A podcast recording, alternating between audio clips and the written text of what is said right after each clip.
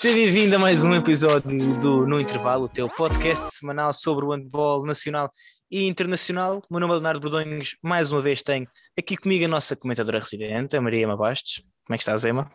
Olá, Léo, tudo bem? Espero que tu também estejas bem. Estou assim um bocadinho ansiosa para voltar a falar daquilo uh, que mais gosto, que é o handball, e falar daquilo que se tem passo não só no campeonato, mas também nas competições europeias.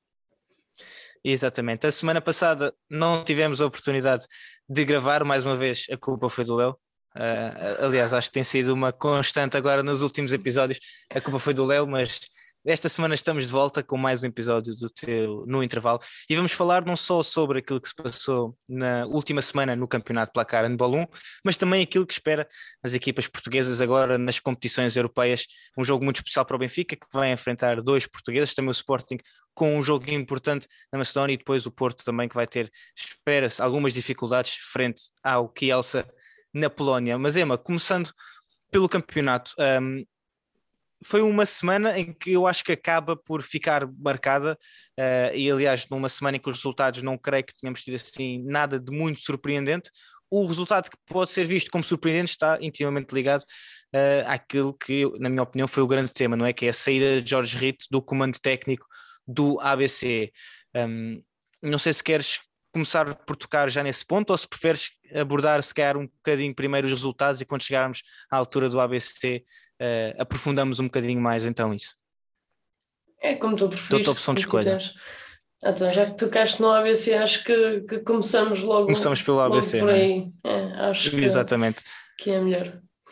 Pronto, então, para quem um, ehm, não sabe, uh, o que deve fazer é ir ao nosso site www.7metros.com.pt. Não tem apenas uma, mas sim duas notícias sobre este assunto, não só sobre a saída do professor Jorge Rito do comando técnico do ABC, mas também a entrada agora de Filipe Magalhães, ele que é o novo treinador principal da equipa de Braga. E começando então pela saída de Jorge Rito, um, são 29 anos de ligação uh, ao ABC, um, não só enquanto treinador principal, mas também noutras funções, e que passou por aquela que será provavelmente uh, a fase, pelo menos dos anos recentes, daquilo que eu e tu nos conseguimos lembrar, não é? A fase, diria, mais negra ou das mais negras deste ABC. O ABC não passa por anos uh, difíceis, os últimos anos têm sido complicados do ponto de vista financeiro, não é? Um, ehm, não é surpresa para ninguém, toda a gente sabe, é um facto muito bem documentado ao longo dos últimos anos e esta época está a ser especialmente difícil para o histórico de Braga. A equipa está neste momento em 13 terceiro lugar e tem apenas duas vitórias, sendo que a segunda veio este fim de semana já com o novo treinador. A primeira pergunta que eu te faço é uh, se te surpreende, apesar de tudo, esta saída de Jorge Rito numa fase, diria ainda, não, não diria prematura, porque já temos 11 jogos uh, realizados no campeonato, mas uma fase ainda cedo da época, vamos em dezembro, ainda as, as coisas ainda podem mudar. Mas surpreendeu-te ver, ver essa notícia da saída uh, de um treinador que marcou claramente uma época de, do ABC? Em certa medida, eu acho que posso dizer que sim, mas ao mesmo tempo acho que era, era um bocadinho expectável que algo tivesse que mudar no ABC e é, é possível ler-se isso no, no Facebook do ABC que o próprio clube agradece tudo o que o professor Jorge Rito fez pelo, pelo clube bracarense e que esta saída um, não é porque algo está mal, mas sim porque algo tem que mudar. E acho que que essa mudança vem muito por aí, não nos podemos esquecer, tal como tu referiste muito bem, o Jorge Rito uh, esteve no comando técnico do ABC agora nestes últimos, nestes últimos anos e já pegou na equipa com, com bastantes dificuldades e eu lembro-me perfeitamente o ano passado, no início da época, nós estarmos a referir um plantel tão curto e tão jovem que, que Jorge Rito tinha pela frente e que a certo é que fez uma, uma época, uh, na minha opinião, boa para aquilo que, que talvez fossem as expectativas no início da época. E no início deste ano lembro-me também, não sei se foi nos episódios de transferências que nós fizemos, quando tocámos aqui no ABC, pegámos nisso que tinha acontecido na época anterior, porque este ano, à semelhança do que havia acontecido, tínhamos novamente um plantel curto, com muita juventude, uh, com a saída de André José, de Herecle, de, de Rodic, de João Fernandes, vários jogadores que se afirmaram importantes na época transasta, e este ano não sabíamos muito bem o que havíamos de esperar deste ABC. É certo que o professor Jorge Rito não teve a mesma felicidade que tinha tido no ano passado e acho que o Clube de Braga acabou por fazer uma opção sensata e o próprio treinador também ao sair uh, demonstra isso mesmo e acho que um, não, não digo que este ABC voltou às vitórias pela saída de Jorge Rito, mas algo tinha que mudar, uh, mudou, o ABC voltou a vencer, mas também perante um povo que, na minha opinião, está a fazer uma época abaixo daquilo que era expectável. Sim, acho que também seria injusto para com Jorge Rito um, dizer que já tinha tido um impacto imediato a chegada de, de Filipe Magalhães ao comando técnico da equipa. É como tu dizes, uh, frente a um povo que não sei se tem sido uma desilusão ou se realmente o ano passado colocou as expectativas mais elevadas do que se poderia esperar.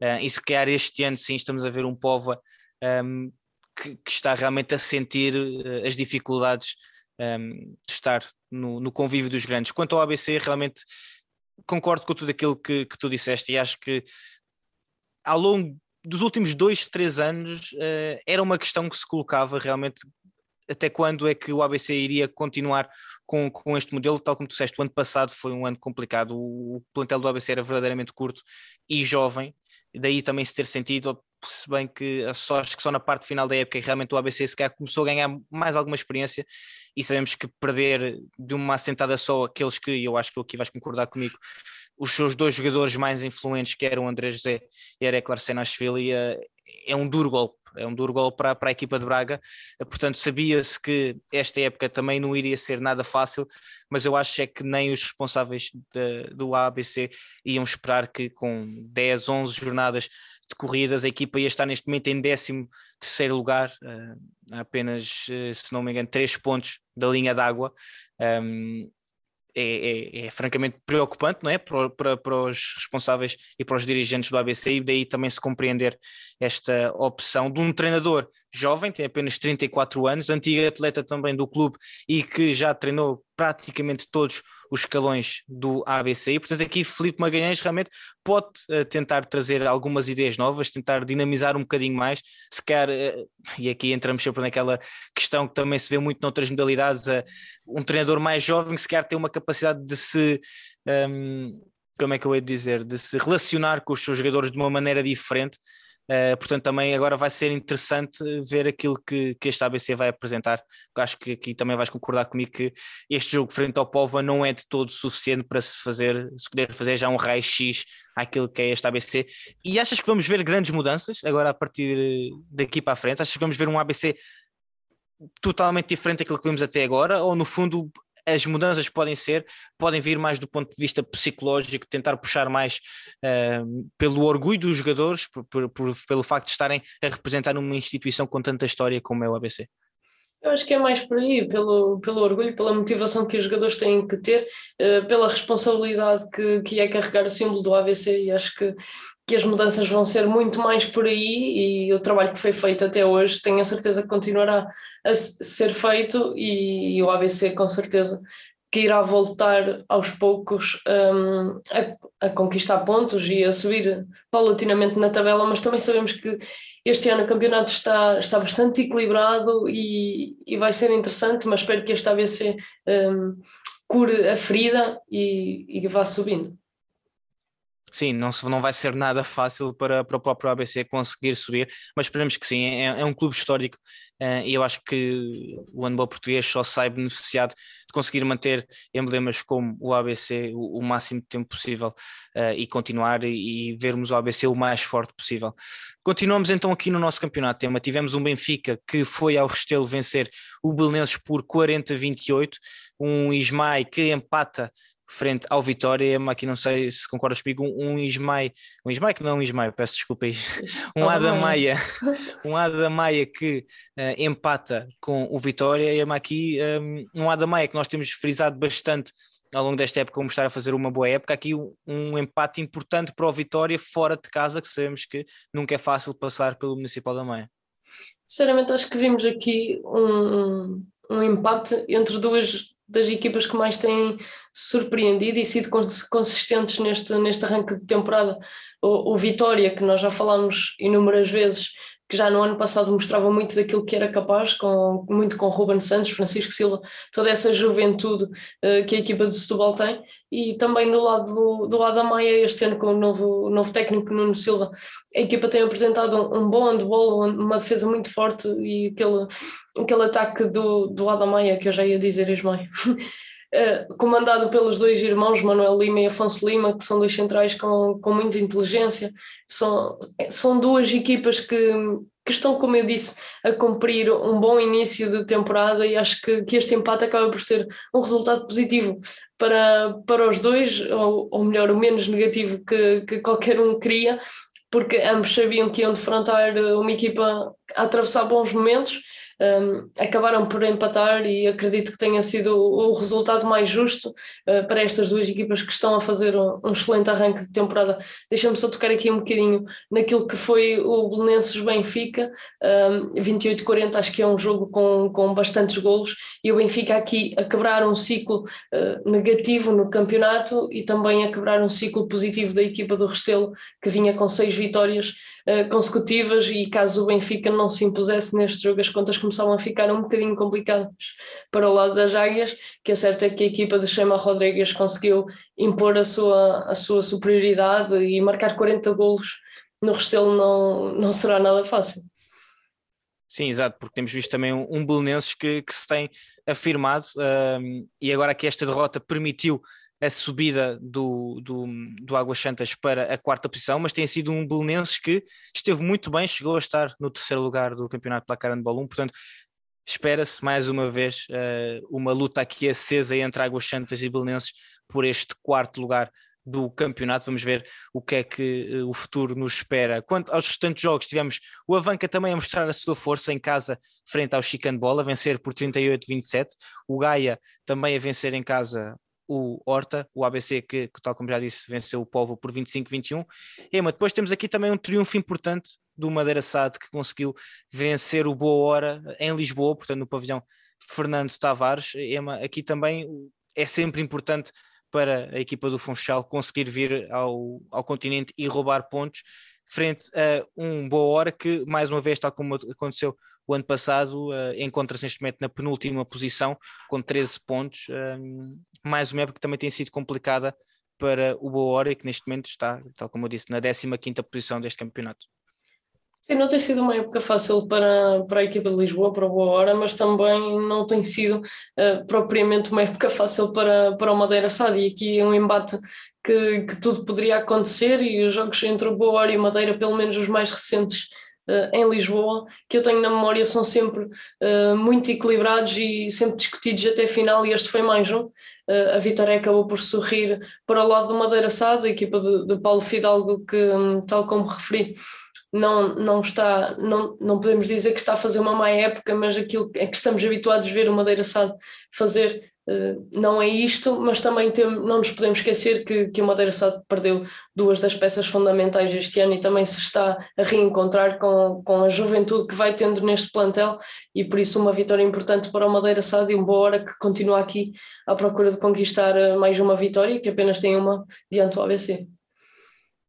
Sim, falamos aqui de, de equipas que viram, viram bastantes mudanças, próprio Boa Hora que, que viu o seu técnico deixá-lo um, já depois de estar vários anos uh, ao serviço, Pedro Álvares, que comandou a equipa durante vários anos, saiu para Israel e, portanto, aqui também duas equipas que precisam de pontos. Aqui o Madeira Sade a conseguir esta vitória importante em Lisboa, no pavilhão Fernando Tavares. Pavilhão esse que, no mesmo dia, acolheu o encontro entre o Sporting e o Águas Santas. Vitória dos Leões por 31-26. Este jogo teve a particularidade de não se disputar no pavilhão João Rocha, porque a equipa de futsal dos Leões esteve a jogar a fase de qualificação para a Final Four da Liga dos Campeões de futsal e, portanto, aqui uh, acabaram por atuar no seu pavilhão emprestado do, do, do Boa Hora, quero dizer, venceram aqui o Águas Santas por 31-26, EMA e depois um Porto que continua a vencer e, e conseguiu uh, passar pela, pela São Joanense em São João da Madeira por 31-23, portanto, aqui vitórias que já se esperavam do Sporting e do Porto. Não sei se há aqui algo mais que queiras acrescentar.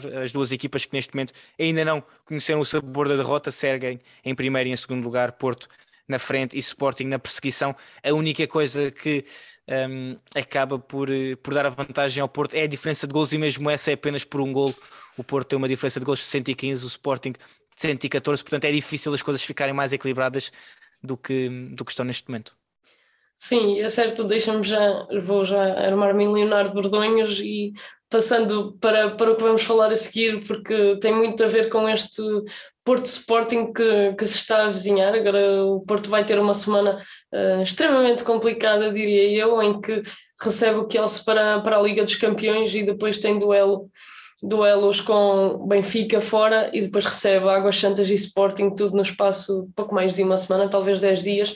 Vai ser uma semana muito complicada para, para este Futebol Clube do Porto, que também não está a atravessar um bom momento de forma, diria eu, apesar dos excelentes resultados no campeonato, tem vencido todos os jogos. Sabemos e vemos que nem, nem todas as exibições são ao melhor nível, isso também se tem refletido nas competições europeias e pegando neste último jogo em São João da Madeira, o Futebol Clube do Porto sentiu muitas dificuldades no, nos primeiros 30 minutos, acabou por sair para o intervalo a vencer por duas ou três bolas.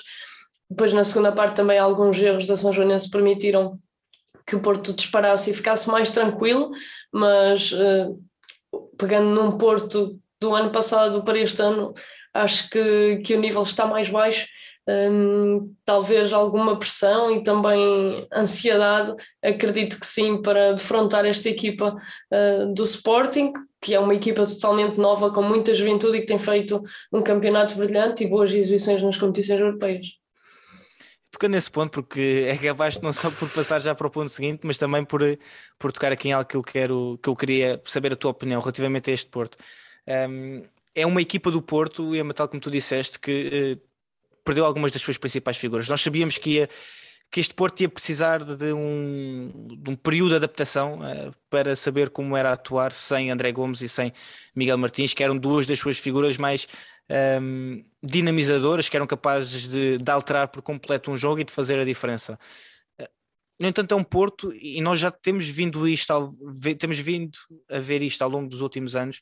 Um, Magnus Anderson toca praticamente sempre neste ponto, uh, que é o facto da equipa ter que ser mais forte do ponto de vista psicológico para conseguir alternar entre o modo Champions, no fundo, aquele que se vê muito no futebol, o, chi, o chip da Champions e o, e o chip do, do, campeonato, porque são dois tipos de handball diametralmente opostos. Ambos sabemos disso e, e, toda a gente que acompanha a modalidade sabe que uma coisa que o handball Liga dos Campeões é totalmente diferente do handball eh, que se pratica em Portugal. E sentes que realmente o Porto, se quer neste momento ou esta época, tem sentido uh, o desgaste de estar no topo uh, e de estar a dominar há tanto tempo consecutivo? É porque esta equipa do Porto, se eu não me engano, já está perto há 70 jogos no campeonato sem conhecer o sabor da derrota é muito jogo, é muito tempo, é, é muito. Uh, é difícil ganhar constantemente uh, e, e, isso só dá ainda mais valor àquilo que, por exemplo, um Barcelona tem conseguido fazer em Espanha, que é ano após ano uh, ser campeão invicto. o vencer constantemente, a pressão de ter que vencer constantemente, nunca poder ter um dia mau, desgasta os próprios atletas. E achas, achas que o Porto por sequer ter perdido esses jogadores que eram tão dinâmicos como o Miguel e como o, o André, também está a começar a sentir-se que era um pouco isso. Os próprios atletas que estão há tanto tempo uh, na equipa, caso de Daimar, uh, caso de o caso do Daimar, o caso do Gibril, que, que entanto vai sair, o caso de, de Areia, uh, o próprio Iturriza, são jogadores que já estão há muito tempo no clube. Achas que sequer estão a começar a sentir esse desgaste? Sinceramente, não sei bem se existe uma, uma resposta certa para, para isso. É certo que, que não é fácil. Sim, aqui, aqui, aqui, a questão não é a resposta certa, é Sim, é é a opinião, a tua opinião. Gerir uma equipa que, que vence sempre, como tu referiste, não, não é fácil. Uh, motivacionalmente é complicado, obviamente que o Porto quer ganhar todos os jogos, todos os jogadores querem vencer sempre, mas é como tu dizes, não, não podem ter um dia mau, estão, estão sempre muito sob pressão, também não nos podemos esquecer que grande parte dos jogadores do Porto são internacionais e fisicamente e psicologicamente estão ainda mais uh, desgastados e há muita responsabilidade. Claramente que perder Miguel Martins e André Gomes uh, no mesmo ano é complicado, são dois jogadores jovens uh, muito irreverentes e que traziam sempre algo de novo ao jogo do Porto cada vez que, que entravam nos 40-20 e se este ano é, está um bocadinho diferente, uh, o Porto também está momentaneamente quer dizer, está sem Diogo Silva, ainda não sabemos muito bem por quanto tempo, dada a, a ruptura de ligamentos, e momentaneamente sem Gibril, não sei se já estará pronto agora para os próximos duelos, mas não tem estado presente e o Porto tem adaptado Pedro Cruz e Fábio Magalhães a jogar à direita e é um Porto que se tem reinventado, também perdeu Manuel Spad, que, que era um defensor, sem Gibril voltam a perder outro defensor e fica um bocadinho complicado para, este, para estes atletas terem que se reinventar jogo após jogo, uh, manterem a motivação no alto, saberem que têm de ganhar, e lá está, eles ganharam por 9 em São João da Madeira e eu acabei de dizer que eles tremeram e ganharam por 9, porque eles colocaram-nos uma fasquia de de dar sempre tudo, dar o máximo por cada bola e conseguirem sair no campeonato sempre com grandes vitórias e com grandes exibições. Sabemos que isso não é fácil e não, não é fácil manter esse nível, manter esse ritmo e é uma tarefa difícil e talvez um bocadinho injusta para Magnus Anderson que tem conseguido ser competente, uh, mas que ao mesmo tempo parece que espelha um Porto mais debilitado quando é certo que os resultados continuam a ser os mais positivos possíveis, pelo menos no campeonato. Sim, claramente. E eu acho que eu concordo com o que, com o que disseste. Um, ehm, e acho que esse, acho que acho mesmo que esse desgaste se está a começar a sentir. Desgaste esse que é, tal como tu disseste, tudo, tudo é relativo, não é? E, e aqui o nosso ponto de comparação é quando se era há uns anos atrás. O ponto de comparação, ou, ou, o nível que nós colocávamos, neste caso no Futebol Clube do Porto, era tentar ganhar um ou dois jogos na Liga dos Campeões. Uh, e chegar à altura do, da, do, do, final do campeonato e lutar pelo campeonato um, de frente com, com o Benfica e Sporting. Neste momento, a fasquia que nós colocamos no Porto é uma equipa que tem que lutar pelo apuramento para a fase eliminar da Liga dos Campeões e ser campeão neste momento sem derrotas. E isso é, é uma fasquia extremamente elevada. Mas fazendo aqui então aqui a transição, tal como tu disseste, é uma semana difícil para o Porto e que começa já na quinta-feira com o embate, uh, a recepção ao Kielce Ema. É um Porto neste momento que está em sétimo lugar uh, do campeonato. E há, há dias falava com, com um colega meu e que me dizia que realmente o Porto uh, teve o azar de calhar uh, no grupo da morte da Liga dos Campeões. Um, e quando falamos de Liga dos Campeões, a questão grupo da morte é algo muito relativo, mas a verdade é que quando se tem pela frente Kielce, Veszprem, PSG, Barcelona, Motor, Flensburg e o Dinamo Bucaresti, todas estas são equipas de um nível extremamente alto. Uh, e o Porto acaba por calhar aqui e, e, nós quase que exigimos que lute de frente contra qualquer um destes, destes clubes, por aquilo que nós já nos habituámos a ver uh, a equipa dos Dragões fazer. Mas é um Porto que nos últimos jogos um, ehm, não tem conseguido realmente encontrar o caminho para a vitória.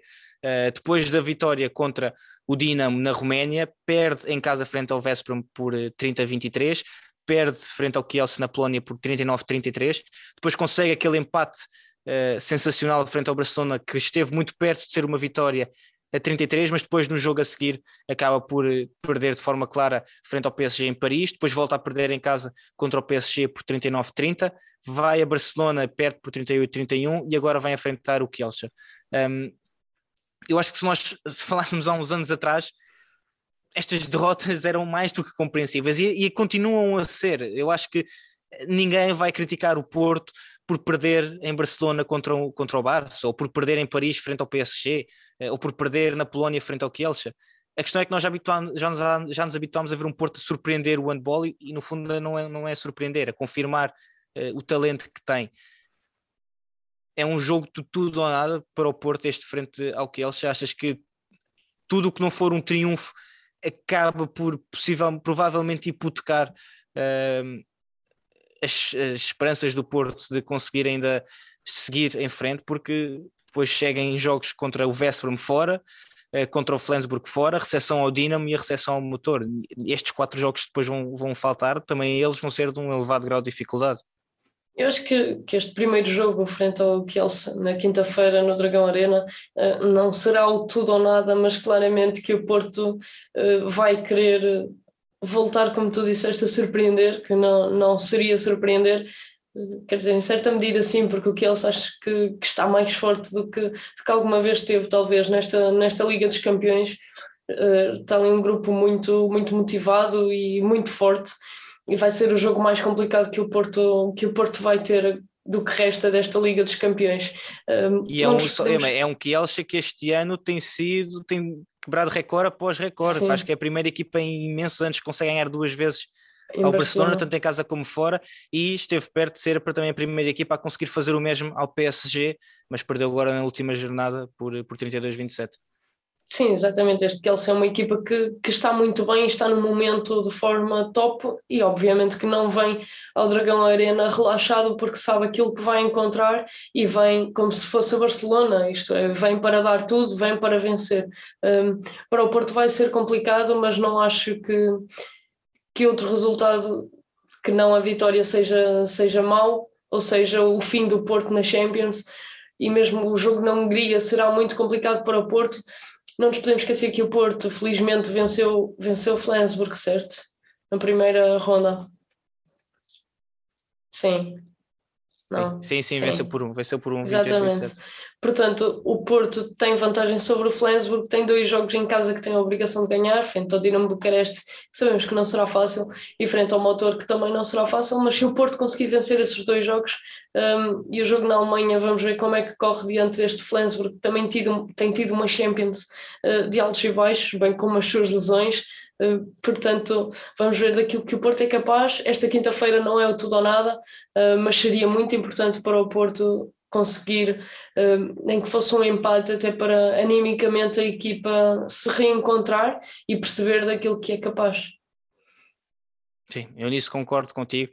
Aqui realmente se quer a expressão de ser o tudo ou nada é, é um pouco forte, mas realmente é um jogo muito importante. O Porto pode muito bem vencer o motor, vencer o Dinamo e conseguir possivelmente roubar pontos uh, na Alemanha frente ao Flensburg e relançar uh, aqui a sua candidatura uh, à, à, fase eliminar da Liga dos Campeões, mas são jogos complicados e é um Porto que neste momento me parece a mim que, que, que sofre alguma falta de confiança europeia depois agora dos últimos jogos. Sabemos que isto tudo pode mudar com um único resultado, mas realmente tem sido um Porto que, que parece que tem fraquejado um pouco e se calhar realmente, mesmo do ponto de vista físico, tem, tem acusado essa, essa falta de frescura. O Porto, então, que joga esta quinta-feira às 19h45 no Dragão Arena, frente ao Kielce, é um jogo que vai ter transmissão no Porto Canal.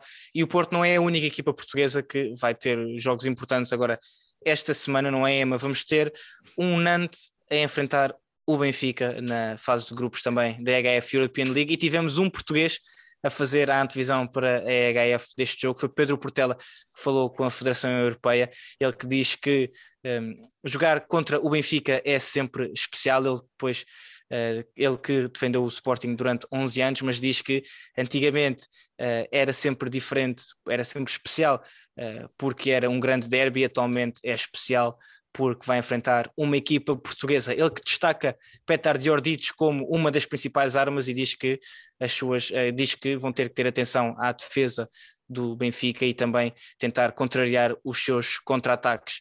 Um, ele também diz nesta antevisão que sente que evoluiu muito desde a sua chegada à França e que neste momento está mais forte fisicamente não só também, mas tam, uh, não, não só fisicamente, mas também em termos de, de maturidade e de experiência, uh, do ponto de vista psicológico, também a capacidade de aguentar jogos que têm uma intensidade diferente àquela que tinha em Portugal.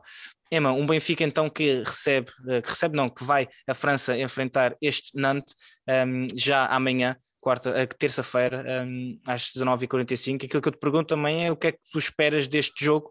Um, o Benfica também vem de um triunfo, portanto, o que é que estás à espera no fundo, desta, desta partida.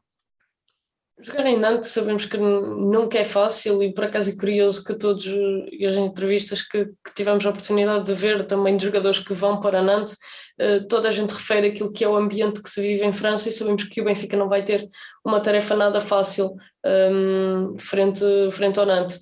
Mas também é certo que o Benfica quando foi à Alemanha para defrontar o Lemgo Lip uh, não ia como favorito e conseguiu arrecadar uh, o empate ou a vitória? A vitória, a vitória. A vitória. A vitória. E, e, mesmo, e mesmo falando da Alemanha, também não se esperava que o Benfica conseguisse em, em Leuven e, e, consegue vencer o Rainer Karloven e eliminá-lo desta, desta Liga. Exatamente. Liga. Portanto, este Benfica, uh, a nível de competições europeias, não tem, não tem desiludido, diria eu, acho que tem surpreendido sempre, uh, e por isso este jogo acho que vai ser muito interessante. Uh, claro que, que aqui os franceses entram, entram como favoritos. Alexandre Cavalcanti, que também, também joga o serviço do Nantes, estará de regresso já amanhã após nova lesão, e será um jogo certamente especial para Pedro Portela, mas tenho a certeza que para o Cavalcanti será, será um bocadinho mais, com certeza será um jogo bem interessante, talvez bem disputado. Se o Benfica conseguir entrar bem, tenho a certeza que, que teremos jogo até ao fim. Sim, eu acho interessante a forma como o sequer tinha sido uh, giro para a HF conseguir falar com conseguir falar com Alexandre Cavalcanti na, na antevisão deste jogo, nem que seja só mesmo pela essa, por essa questão da afinidade e de Talvez. todo o tempo que Cavalcanti sequer não, não Diz, talvez, diz. talvez não o tenha feito porque o Cavalcanti estava lesionado e talvez a HF não tenha certeza se ele já estará se ele apto sim, ou sim, não. Faz todo o sentido. E então tenha optado pelo outro português que joga em França. Exato, mas de qualquer forma é interessante ver o ponto de vista de, de Pedro Portela uh, e a sua análise a este, a este Benfica e também aquilo que vai ser ele que pede, tal como tu disseste, fala desse ambiente e pede um pavilhão cheio para conseguir então levar de vencer e somar mais um triunfo. Este jogo que se realiza mais uma vez amanhã às 19h45 em França. Um, o jogo não tenho a certeza, mas sei que vai dar em teoria na HFTV. Uh, não sei se vai dar na Benfica TV. Vai dar na Benfica TV, está aqui oficial por Maria Bastos. O jogo vai dar. Eu também na... disse que o Sporting ia dar na Sporting TV e não deu, dentro do Águas Santas. Portanto, portanto, é mais ou menos oficial.